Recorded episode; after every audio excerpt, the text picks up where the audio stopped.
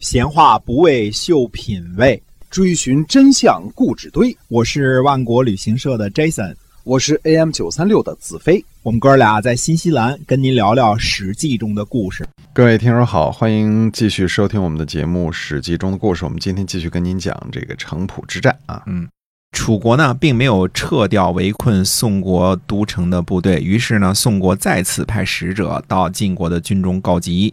晋文公说呢，宋国人告急，舍弃宋国的话呢，估计宋国就完蛋了。如果我们请楚国退兵，楚国呢必定不肯答应。我倒是想和楚国打一仗，但是齐国人和秦国人不愿意和楚国打仗，这可如何是好？从晋文公的话中呢，我们可以断定啊，齐国和秦国虽然是晋国的盟国，打打什么魏国、曹国这都没得说，但是攻打楚国真的有些含糊。晋文公自己呢，也未必下得了决心。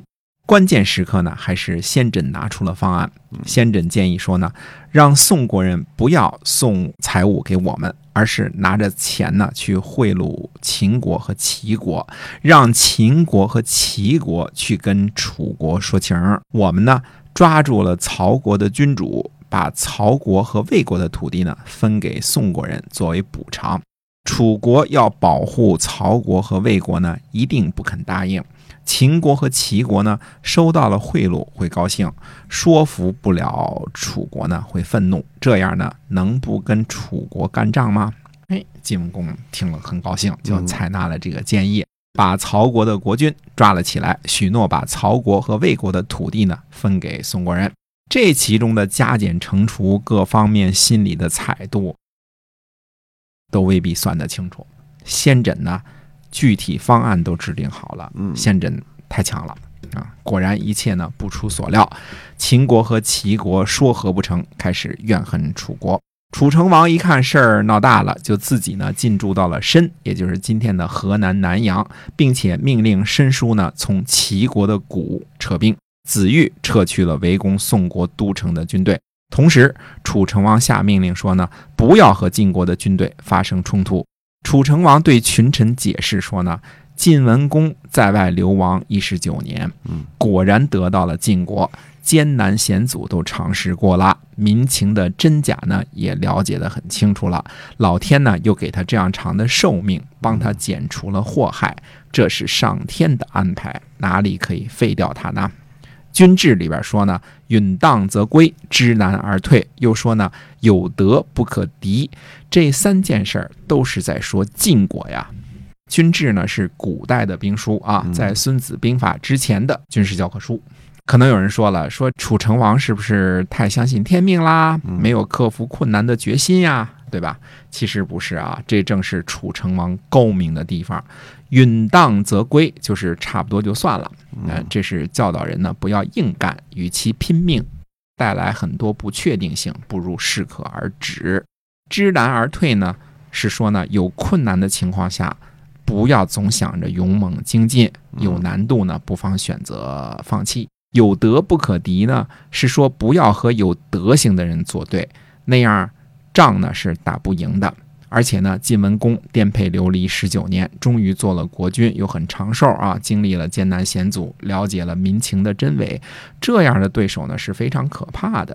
真和强大的晋文公的晋国打仗呢，实在是没有胜算。楚成王同学并不是不爱打仗，但是更喜欢和宋国这样的国家打仗，柿子捡软的捏嘛，对吧？哎，这样打起仗来赢面很大，更有把握。楚成王也不是一味的迷信天命，所谓天命者，人是也。这正说明了楚成王不但教养好，而且是位得道高人。但是呢，真正懂得楚成王这些话当中含义的人呢，并不多。刚强易怒的子玉呢，就完全听不进去。嗯，子玉呢，就让伯坟去请战，说呢，不是我们贪图功劳。请战是为了堵住那些进谗言啊，就是指那些进谗言说服楚成王不应战的人的小人的嘴巴。这一请战呢，就把楚成王置于非常尴尬的境地了。伯坟和子玉呢，都是楚国王族，像当时大部分的这个诸侯国一样，大臣呢，因为都是国君一族，不但担任重要官职，而且呢，都有分封的土地，说话是很有分量的。而且呢，伯坟是楚国最强大的家族若敖氏的家督，子玉呢是楚国的令尹，在楚国的地位和势力呢举足轻重。这次楚国围困宋国，本来是准备锦上添花，把大部分中国呢变成楚国一片红，对吧？但是由于晋国的横加干涉，不但没能降服宋国，反倒搭上了盟友魏国和曹国。估计这时候呢，就此撤兵，恐怕大部分的贵族心里都会不服，因为并不是所有的贵族都有楚成王这样的见识和才干。如果楚成王一意孤行，强硬撤军，恐怕呢自己手下的大将、贵族呢都会不服。无奈何之下呢，楚成王只能答应伯坟和子玉等主战派的要求，与晋国开战。但是楚成王并没有押上全部的筹码，而是少给子玉军队，交给子玉的军队呢只有西广，也就是西路军。东宫太子下属的军队以及若敖氏的六百亲兵，说赌一场胜负，把国家的前途和命运作为筹码孤注一掷，这不是楚成王的作风。主将呢，令尹子玉呢，让晚春出使晋国，说呢，请晋国恢复魏国君主的地位，并恢复曹国的封国，臣也撤掉围困宋国的军队。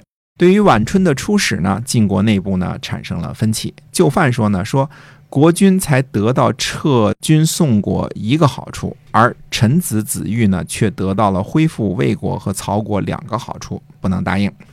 先轸说呢，应该答应，使人安定才是最大的礼。现在楚国一句话就安定了三个国家，而我们一句话就可能灭亡三个国家，这样就显得我们无礼了。